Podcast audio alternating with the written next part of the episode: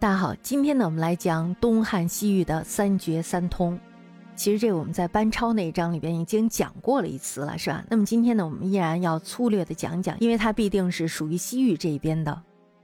王莽时代，大家都知道，西域诸国这时候都背叛了新氏，因为新氏实在是太拉了，令人无法接受。匈奴呢，这时候他们的誓言又再度的深入，重新胁迫西域。光武帝的时候呢，诸国苦于苛敛，于是呢又多愿意依附于汉朝。这时候呢，他们就请求再度设置都护。但是大家知道，光武帝他是保守的，所以呢，光武帝对于西域的政策也是保守的、消极的。那么对于西域呢，也基本上采取了放弃的立场。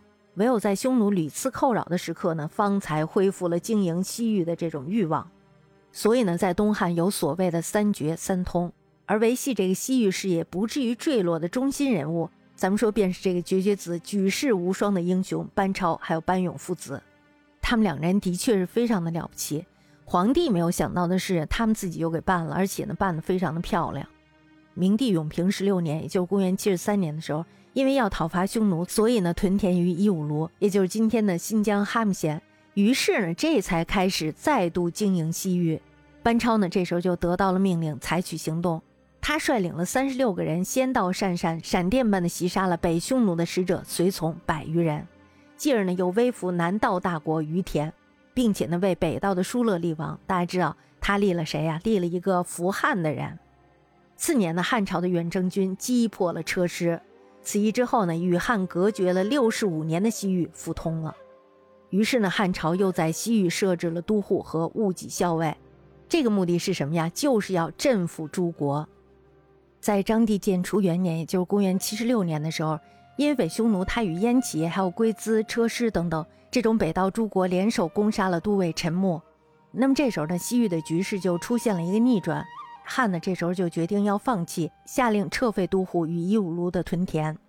当时呢，只有班超坚决的反对退缩政策，然后呢，他就独自一个人留在了与汉亲近的疏勒国。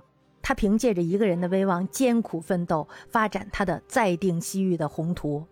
在后汉时期，最有能力的国家呢，就是依附匈奴的龟兹。最初几年的时候，班超他一个人孤守在疏勒，无力扭转这种颓势。在建初五年，也就是公元八十年的时候，汉朝廷呢，终于派来了徐干，率领千人一从增援。那么这时候呢，军事上就得到了振作。在元和元年，就是公元八十四年的时候。驻扎国，也就是班超驻扎的那个国家的疏勒王，受到了刹车的煽动，于是呢就背叛了。班超呢，他提前警觉到了这些，于是呢就迅速镇压了反叛。那么在章和元年，就公元八十七年的时候，班超发于田诸国兵马二十五万人，合攻刹车。龟兹呢，这时候就领导温宿、姑墨等五国集援，结果呢被班超给击败了。南道呢，这时候就从此畅通无阻。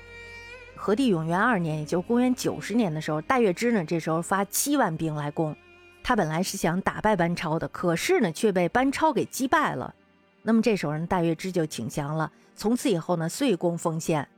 班超呢，在外交还有军事上连番成功，威名远播中亚。在永元三年，也就公元九十一年的时候，东汉远征军呢，这时候又展开了对匈奴的毁灭性的攻击。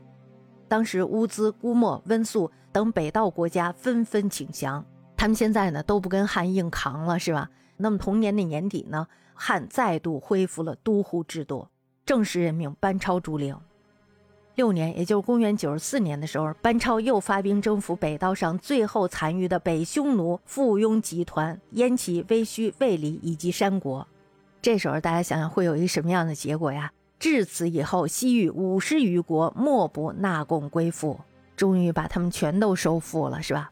我们说班超是一个军事家，是一个政治家，是一个外交家，但是呢，其实我们还应该给他冠一个名，就是他是一个探险家。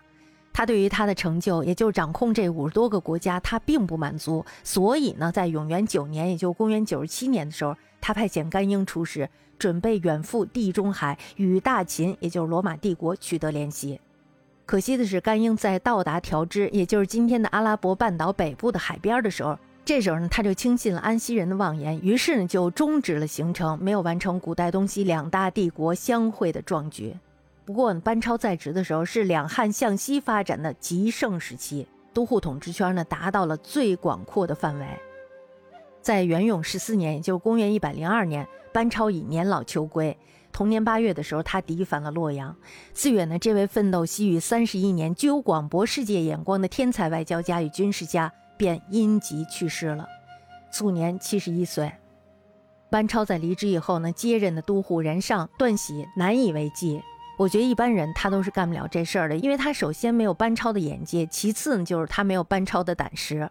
西域统治逐渐动摇，那么在安帝永初元年撤销了西域都护，于是呢西域三度断绝。西域绝汉以后，被匈奴余孽与车师屡次寇掠西北边郡，当时呢朝廷就有人主张说要封锁玉门关，还有就是阳关，但是呢尚书陈忠力辩西域与河西的唇亡齿寒的关系，政府呢断然决定于延光二年，也就是公元一百二三年的时候，派遣班超的儿子班勇为西域长史。这时候呢，他率兵五百人开始经营西域。班勇呢，从次年一直奋斗到顺帝永建元年，也就公元一百三十一年，汉服屯田，一无庐为止。我觉得班超呢，他在天有灵的话，一定是非常的高兴，终于三度恢复对西域的宗主权。但是这一次在西域的声势已经是远不如西了。乌孙和葱岭以西的诸国，这时候都不再奉汉命了。